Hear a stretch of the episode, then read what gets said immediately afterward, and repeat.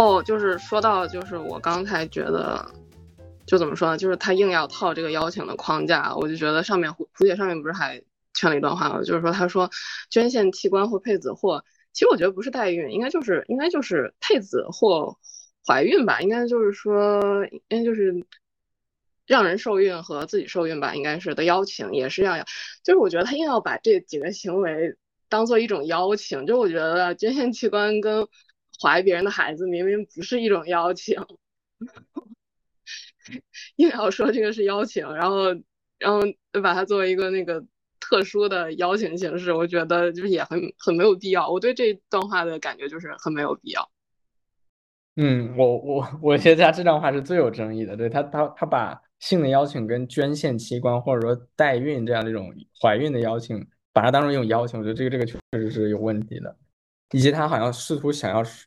囊括进任何的这样的一种囊括在邀请这个框架内，我觉得也是有问题的。当然，其实我们也要看到说，那库克拉其实他他想说的是，呃，他本质还是需要是，当我们说邀请作为一种言语行为 （speech act） 的时候，我们发现它不仅仅发生在性当中嘛，它还发生在其他的语境当中。比如说刚才刚才我们这个穿运动服走在大街上的例子，别人邀请我做，他当我们理解这样的一种邀请的时候，如果我们理解成另一种方式呢？他是以邀请的方式在问我，对吧？他他确实是在说很真诚的，对吧？我觉得 库克拉可能考虑的是这种例子，说很真诚的，我觉得你很漂亮，我得邀请你跟我做爱，对吧？我觉得他他所说的是这种例子，嗯。但当当然就是其实也是很有问题的，对。问题在哪？因为首先捐献器官，它一个是合法的，另外是就是那种合同协议性质的。我不知道现实它是真的可以，就是说撤销就撤销吗？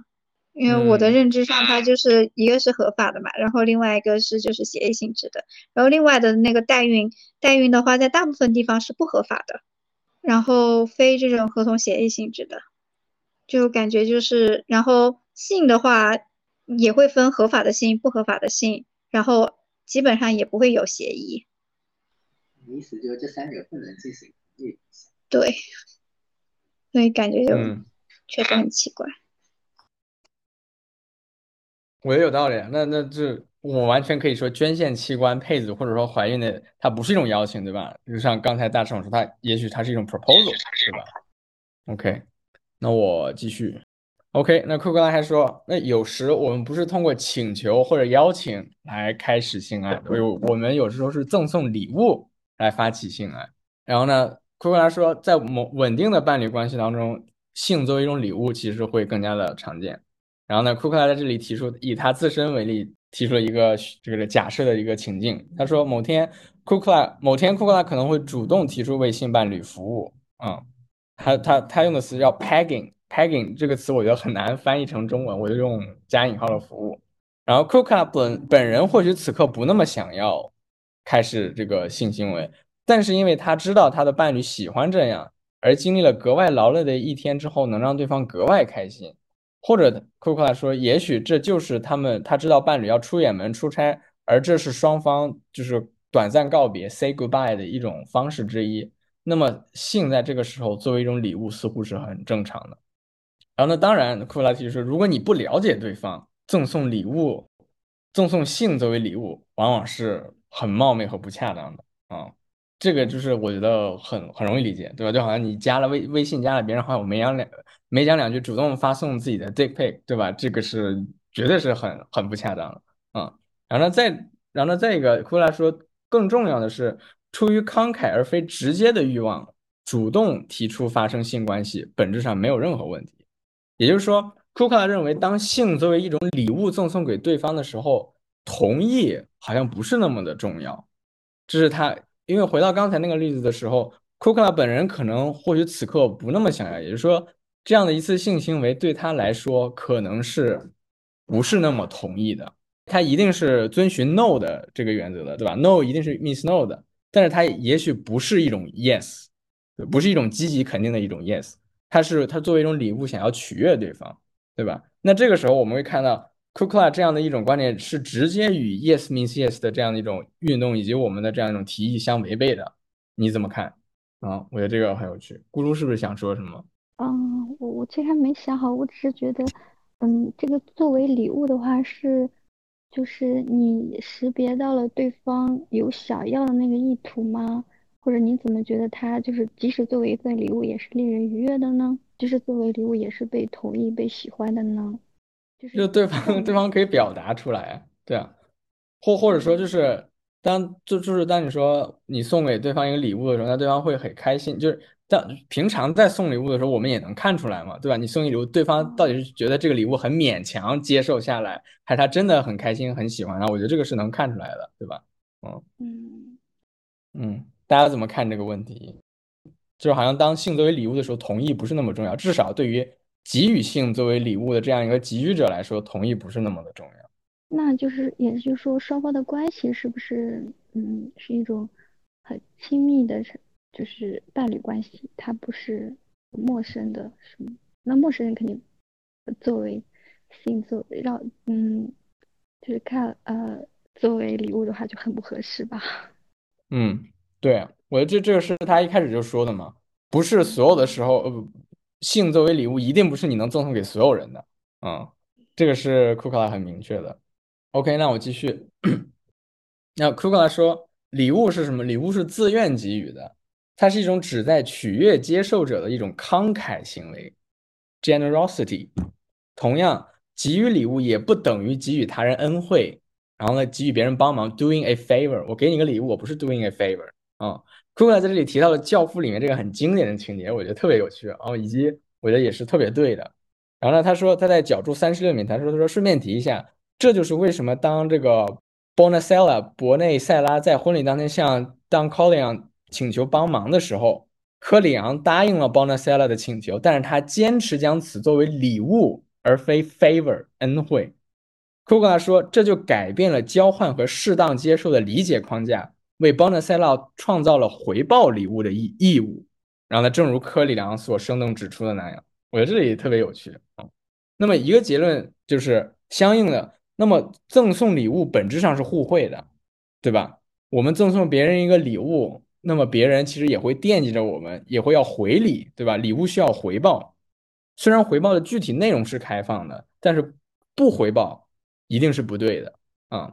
但如何回赠他人的礼物是个很棘手的问题，哪不谈性爱，哪怕只是平时的礼物，对吧？尤其我觉得在中国的语境下更是如此，我们很习习惯送礼以及喜欢送礼，对吧？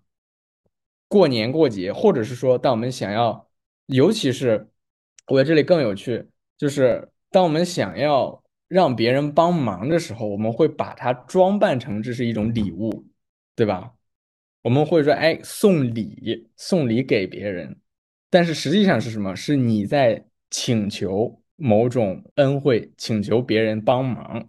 我觉得这个特别有趣，以及如何，以及另一个例子，我想就是嫁妆这个问题，对吧？就是它虽然是钱是给出去的，但是好像男方好像也要给钱之类，具体我不大理解。但反正就是回赠礼物是个很棘手的问题，对吧？那回到性的礼物上来，那我觉得 Coca 至少指出这一点。慷慨的给予性作为一种礼物，是许多健康亲密关系的正常组成部分，这是他想要说的。且这样的一种给予是需要有回报的。那么一个结论很重要的一个结论就是，库克拉在这里好像隐隐的同意了，说性爱在某种程度上，至少在某些关系内，它是互惠的。大家怎么看这个事情？嗯，也就是说，性当给予一种礼物的时候，它是需要回报的。那回到就是说，库克说，当性作为礼物，它经常发生在长期稳定的关系当中的时候，那是不是在长期稳定的关系当中，性在某些时刻，或者说在很多时候，它是互惠的？因为它有的时候是作为礼物给给予对方的。当我给你，当我给予你性爱做礼物的时候，我需要回礼。那我回礼，难道我只是说，哎，我给你捶捶背，我给你刷刷盘子，这就够了吗？好像又不够的。这又回到了我们说。我们需要回礼，但是如何回礼又是一个很棘手的问题。包括这个在生活当中也是这样。我赠送你了一盆花，你该回回赠多少价值的东西？我赠送你什么？你该如何回赠？价值是什么样？关系是什么样？这些都是各种各样因素所多重决定。那么在性这个方面又是什么样的呢？我觉得这个很值得思考。大家怎么看？我感觉就是，我感觉这个跟第一篇文章讨论的问题就非常的搞笑，就是第一篇文章在很抽象的，然后想要把性作为纯粹的性来来讲，然后这边然后这边就写，他就描述了一种非常不纯粹社会化性，也不是说社会化，就是很不纯粹，就是非常跟其他的关系相关的一种性，甚至都已经延伸到了送礼求人办事的这个 环节上。哦，所所以库克拉在这里最后说，拒绝礼物是一种严重而伤人的行为，对吧？你拒绝别人送你的礼物，这个很伤人。但是性礼物就不然，我们可以以任何理由拒绝。在这里，库克拉又这个这个那叫什么？appeal to 这个性的特殊性，他觉得性在这里是特殊的。但性在这里是这样的吗？或者用克里昂来说，难道性的礼物，性的礼物是一种无法拒绝的礼物吗？就你必须要给予某些回报的礼物吗？啊，我觉得这个是值得思考的。我我感觉我还我会比较同同意这种就是互惠的这种，就是嗯，在这种长期稳定的亲密关系中的话，是在就算在性关系当中一种礼尚往来的也是很应当的吧。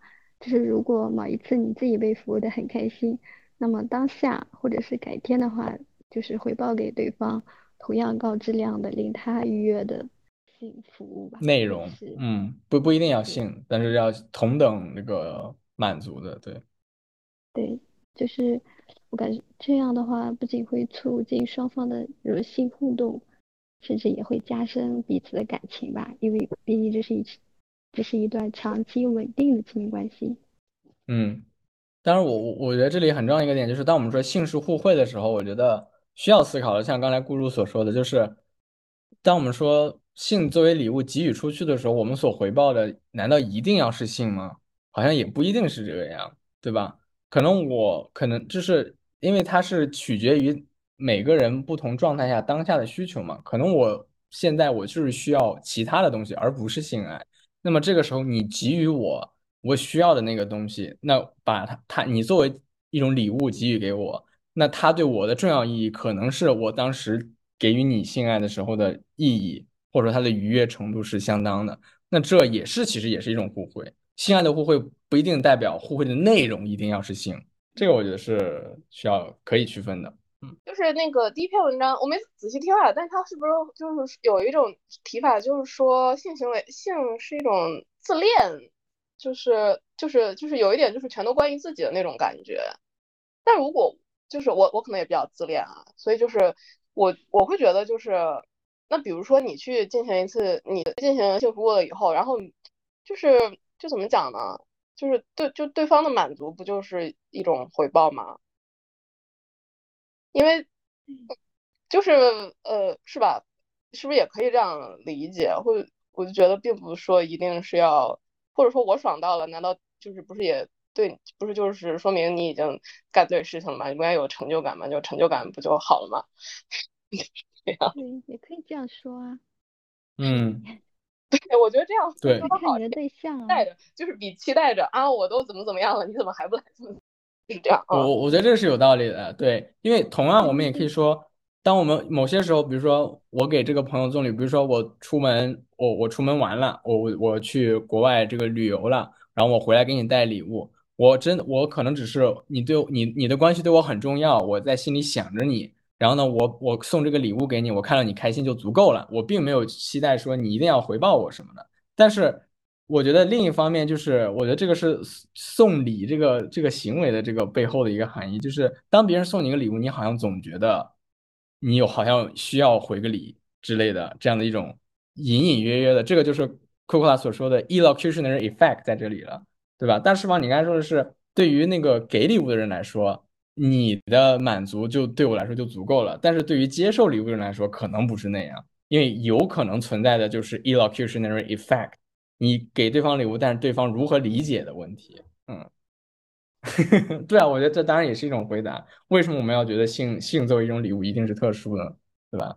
嗯，OK，那我继续。OK，然后在这里我们谈了性如何开始，呃，sorry，我们谈了。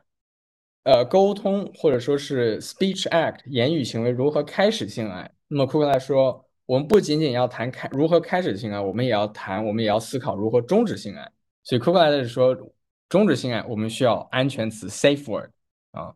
首先，刚才库克拉已经说了，不并不总是意味着不，尤其是在性活动发生的那个瞬间、那个当下，对吧？在进行性的时候，我们会经常说不要吗？不要这样，等等，对吧？我们刚才说了，语言的情色化挪用是我们性体验当中很重要的一部分。我们故意就是这样说，但是这样的言语表达是性是性行为本身的一部分，很重要的一部分，对吧？然后另一方面呢，有些性欲望只有在我们有足够的话语工具来创造出安全且可退出的环境的时候，才能恰当的满足。比如说我们刚才讨论的 BDSM，当这些与不同意或者说与身体的健康、身体的安全相关的性爱的实践的时候。那么我们如何去终止这样的一种行为？我们如何去让双方都知道边缘在哪里的这样的一个时刻，就是十分的重要。当然，更极端一点，那就是比如说窒息性爱。那在这样的一种时刻，安全词以及我们如何终止性爱是更重要的，对吧？因为它这直接牵扯到生命，对吧？那所以科克来说，安全词就是这样的一种工具，它与我们发起的性的话语一样，也是一种言语行为，只不过它是结束性行为的一种言语行为。然后呢，库卡认为有三个点导致或者说使得安全词在他认为安全词在性健呃健康的性关系当中不可或缺。首先，第一，他说熟练使用安全词能够使我们在三个层面的话语之间进行游走转换。他说，一个是性话语中的情色话语啊，通常是非字面意思的，像我们刚才说的 “tear me open” 或者说 “rape me”。当我在做爱的时候这么说的时候，我一定不是说字面意思让你 rape 我。或者说让你这个 tear me open 把我撕裂开，一定不是这个样子。它是一种性语境当中的情色话语，是我们对语言的一种挪用以及使用。然后另一个层面是安全词本身，然后呢再另一个呢是性话语之外的常规话语空间。在这样一个空间内，话语在大部分情况下是被当做字面意思所理解的。那么 k u k a 就说，安全词它就是性语境当中的情色话以及性语境之外的常规话语空间这两这两个语境之间的一个界限。当我们有了这样的一个词语来划定这样一个界限的时候呢，就有了我们就可以更多的进行性的实践了。这是他在第三点想要提到的。那第二点，他说，安全词允许某人随时的退出活动，无需任何解释，也不会指责他人的不当行为。如果没有安全词的，没有安全词体系的建立，我们突然结束性爱，会觉得或好像是对他人的一种谴责，因为对方不知道发生了什么，而你他还可能还觉得你们的性爱进行的特别的好，而你就突然停止了。然后呢，这里的话，克克拉提了一个例子，他说，正是因为我们不必使用助手这样的直白的表达方式，所以安全词的合理使用可以避免复杂的规范性话语的暗示啊。当我们说助手的时候。我们好像隐含了一种道德上的一种禁止的一种命令，但是当我们说黄瓜作为一个安全词的时候，它又没有这样的一种道德负担在这里。然后最后一个重要的点就是，客观来说，安全词的安安全词还能够让我们呃进行探索性的更多的可能。它是我们在探索自身以及他人的快感与情欲时必不可少的保护机制啊。没有安全词，我们对性的探索将是危险的，因为你不知道边界在哪里啊。那我甚至觉得。哦，一个问题是你怎么看？你觉得库克拉对于性安全词的这三点的主张，你觉得有些言过其实吗？或者说夸大它的作用吗？然后再一个是，我觉得，呃，库克拉的这几个主张可以被推得更远一点。我们甚至可以说，库克拉，呃，基于库克拉的这样的一个翻译，呃的理解，我们可以说，那么好像安安全词应该是。所有健康性关系之的要素之一，我们所有人都应该有自己的安全词啊，在性实践当中。再一个是安全词是性教育当中不可或缺的一部分，我们所有人都应该有，以及我们是不是也应该教给年轻人、未成年人如何使用安全词呢？嗯，大家怎么看这个问题？嗯，如果如果所有的性关系都应该有安全词的话，那嗯，强奸和性骚扰是不是就？会在存在的，或者说更容易被识别了呢？但一样，其实强奸它已经不是一种需要，它它已经是安全词所囊括之外的了。库克拉在这里所提出的，他说的是，他说的第一点嘛，安全词本身是为了明确什么东西是在话语之内的，什么东西是在情色话语之外的规定的空间。但当我们说强奸的时候，它已经是其实已经是不在乎这样的一种。语言的使用，它是直接的强奸嘛，对吧？而且安全词，它是两个人之间已经事先有一个约定，就是双方都是平等的，但是在强奸或性骚扰过程中是没有这种事先的约定，达不成这种效果。嗯，是这样的。但这里的安全词就我们也不是指特殊的性关系嘛，只是指所有的性关系。或者说当当当你平等的跟别人发生性爱的时候，我们是不是应该跟对方明确各自的安全词是什么啊？或者说我们在这场性爱当中所使用的安全词是什么？嗯嗯，那我继续吧。最后还还有一点，还还还还有一小部分我结束它，然后大家可以再讨论一下。啊，最后库克拉讨论到了关于性顺从，也说 submission 的关系和同意的关系。嗯，submission 你可以理解为就是我我我觉得这个词很难翻译，我翻译成性顺从，因为我搜了搜，好像这个是比较接受的一个翻译。然后呢，如果我们觉得性同意是好的，那是否意味着更多的同意是更好的？同意的性总是更好的呢？对吧？或者难道我们说，难道那些不同意的性比同意的性要好吗？捆绑禁闭与主奴调教总是不如这个 good or missionary sex 吗？好像不是这个样，对吧？我们如何将同一的价值与普遍存在的这样的一种性的顺从 submissive 或者 dominance and submission 这样的一种其中的这样一种性快感所统一呢？啊，也许可能大家会出乎意料，或者也许没有，那就是自愿的非自愿性爱或者说强制性爱的事件，其实比我们想象的还要更加普遍。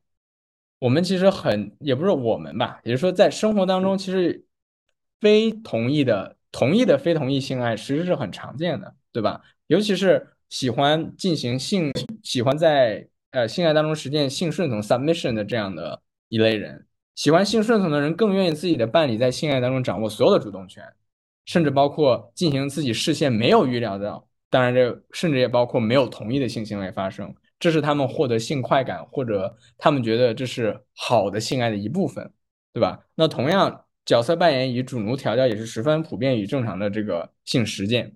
嗯，非同意的性行为在这里的，在这些实践当中是十分正常的。嗯，当然，我觉得库克拉这里提到的带出了更多的问题，就是关于性幻想、快感欲望，还有更多的问题值得我们讨论。比如很重要一点，比如说强奸幻想是有问题的吗？当我希望我的这个 partner 以一种强奸的这样的一种方式来和我进行性行为的时候，是有问题的吗？嗯，我的这样的一种强奸幻想是有问题的吗？如果是有的话，那出于什么原因，在什么时候有？我觉得这些都是。很值得思考的问题，嗯，那库克拉说，关于任何性沟通的理论，若不能将性支配和服从，也就是说 submission 和 domination 作为性爱视为性爱当中正常的合乎道德的实践，它都是不切实际的，或者它的用词是是偏离现实的，嗯，库克拉也许是对的，我觉得我们需要知道，对于这些欲望与快感的探索是何时是可以接受的，以及如何正确的在性关系当中沟通。而这些在其实他也指出了，在目前性同意的主流讨论中是没有得到解决的啊。或许我们更需要的是一套协商同意与否的话语体系啊。这样的话语体系建立了开放但约束的边界，且明确了终止性的条件。安全词似乎是其中很重要的一个部分，但它肯定不是全部。我这么觉得啊。然后最后总结一下，我觉得这也是从另一个侧面说明了为什么我们更需要。将性行为视作一种协商，而不是同意。嗯，就是这篇文章的内容，有些超时了。大家有什么想讨论的吗？还？就我感觉，关于强奸幻想的这个，它这个实际上我觉得是个悖论，就是强奸能否被囊括在它的这个协商里面？强奸可以协商吗？可以协商，协商过的强奸还是强奸吗？我觉得，我觉得是不可以协商的。嗯，和自己的伴侣是不是可以？对，他他在这里说的是性同意跟跟这个强奸幻想的关系。哦，对，性同意，对，这个就是，那还是这个伴侣之间的嘛，对吗？还是什么？啊，对呀，对呀。就是我觉得这个要分，这要分你是实施强奸的那一方还是被强奸的那一方。就我觉得被强奸的那一方有强奸幻想是没有任何问题的，因为如果你有。一种，你有如果你有强奸幻想的话，你它本质上还是一种经过同意的性行为。就是说，我觉得就是被强奸的那一方的强奸幻想也不是强奸幻想。但如果你是一个有实施强奸的能力的人，然后你还成天幻想强奸的话，就就有可能会有一些问题。就是尤其是你当你想要把你的幻想去付诸实践的时候，就是它的问题就很大了。就你你可能自己去想的时候，可能问题还不大，你就你就想啊，想也没有关系啊，想吧。但如果哪天就真的那么做了，那那这个就有问题。就我我觉得同意跟就怎么说呢？就是尤其是被强，如果是想象自己被强奸的话，就是个很正常的事情，这也没有任何的问题，因为你本质上还是个安全的，并且你是知晓的同意的。嗯，我觉得另一个侧面，我觉得这也是说明了为什么安全词很重要嘛，对吧？因为当我们说，比如说，当比如说这个，呃，想要强奸，想想想要就是强奸幻想是这个想要进行这个插入式性爱的那一方的人，那么他一定要征求对方的同意嘛，对吧？那同时，这样的一种强奸幻想的同意，就意味着他他想要实施的是一种非同意的性爱嘛，对吧？就是。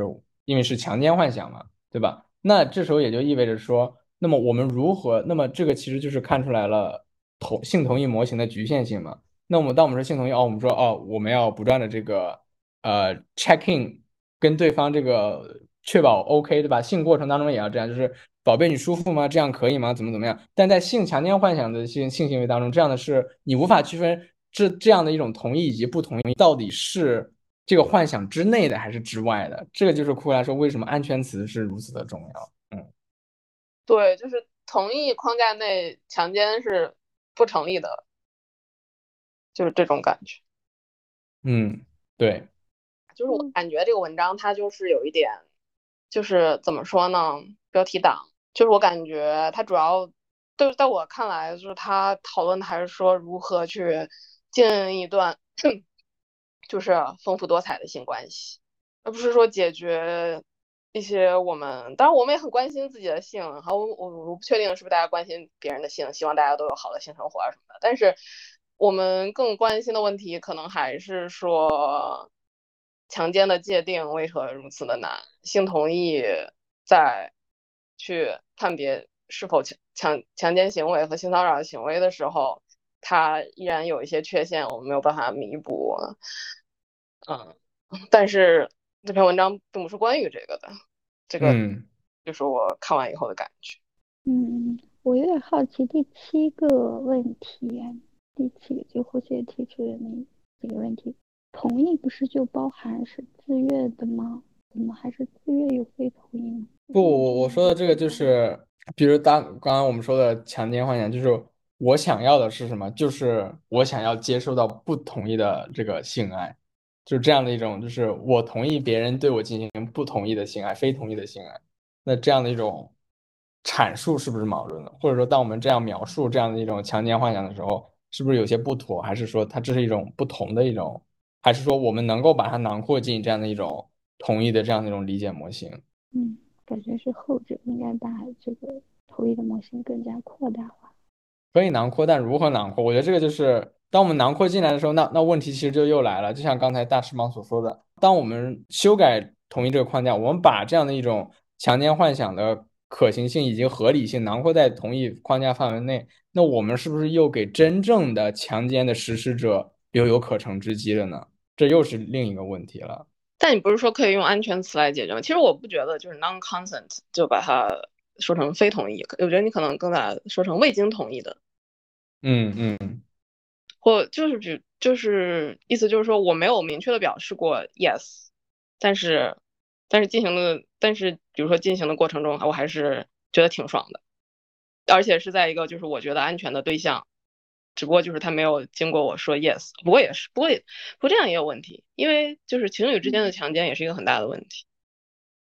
对，这这个其实就是又回到因为就是库克拉斯刚才我也提到说他其实他不反对 no means no，他觉得这个是 OK 的。但他觉得 yes only yes means yes，这个是有局限于我们对于性的实践以及性的理解的。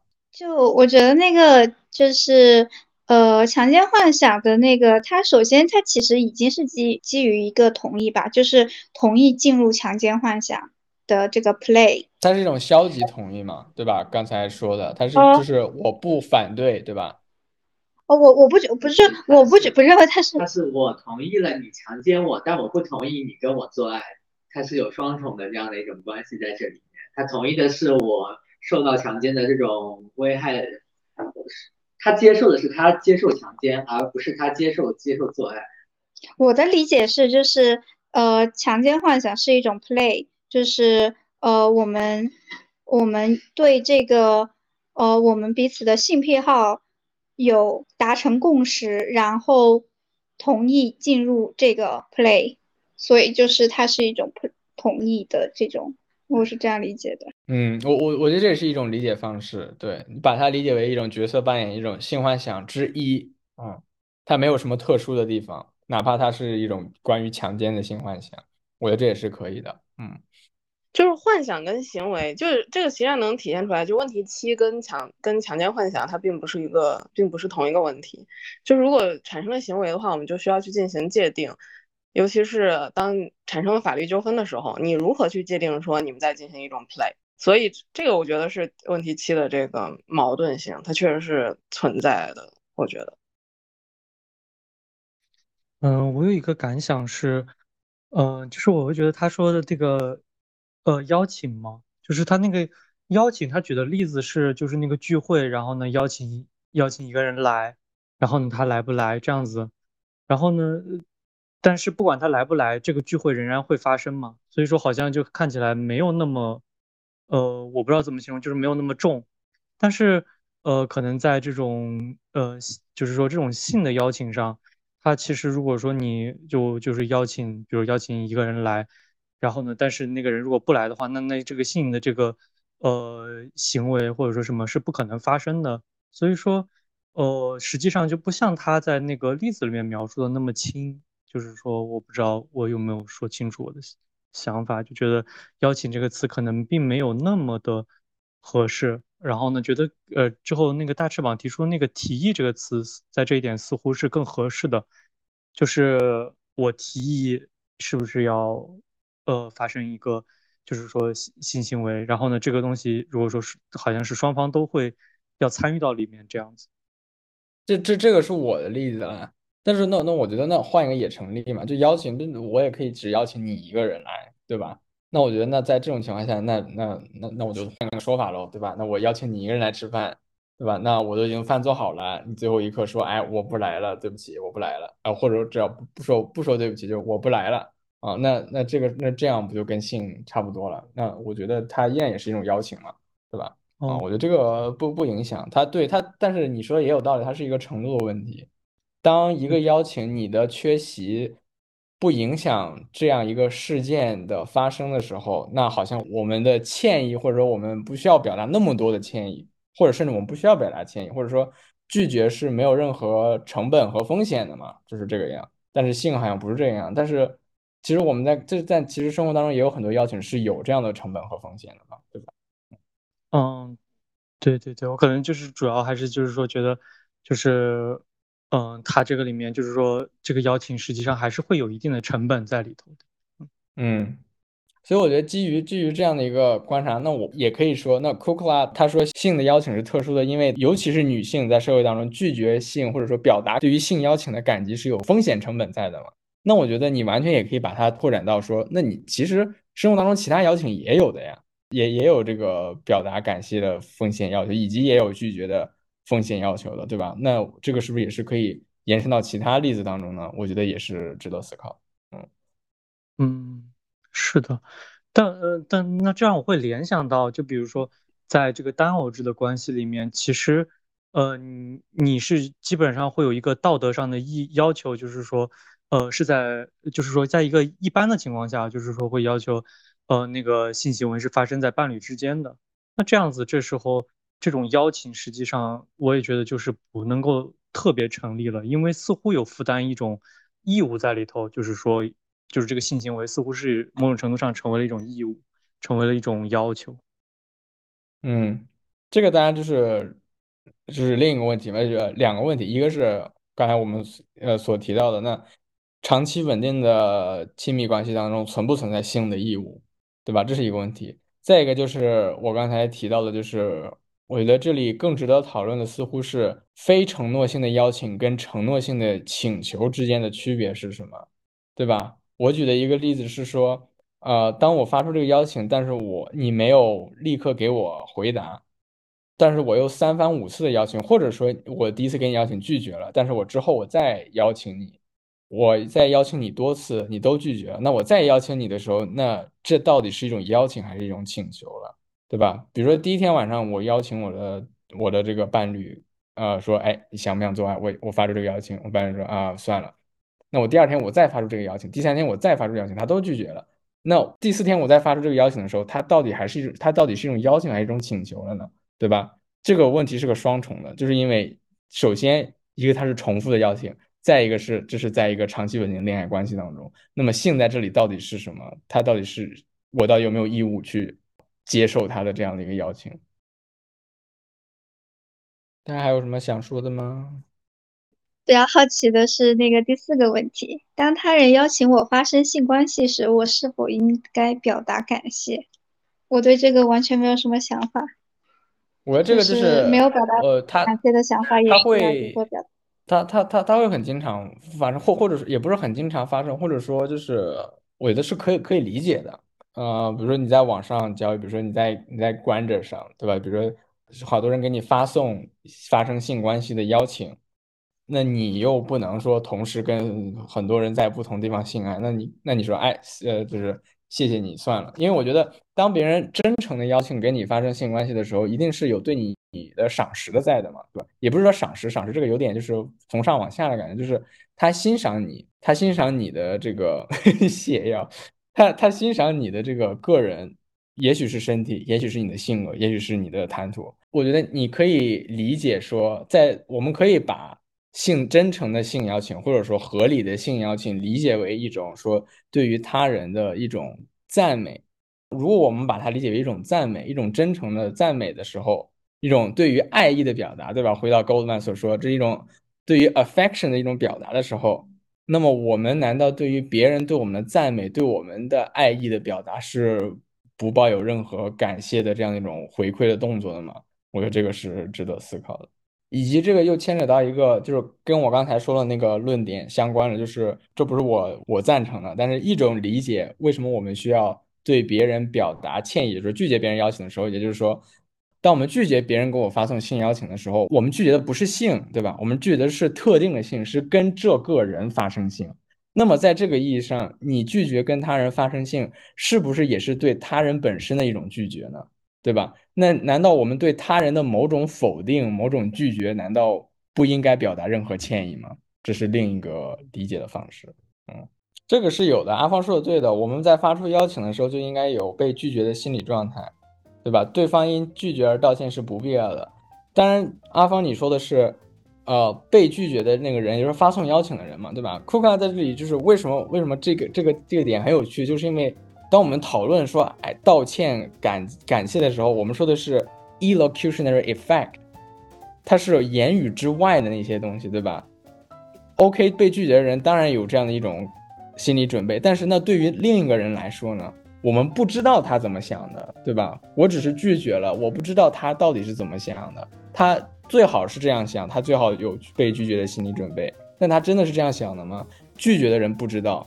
那么，当我们不知道对方是如何想的时候，那我们是不是应该表达一定的歉意呢？这个就是言语之外的那些效应开始发生作用的时候了。对，它就是一种礼貌。我们的其实很多礼节都是因为言语的这样的一种言语外的效应，而我们要要表达礼貌。对。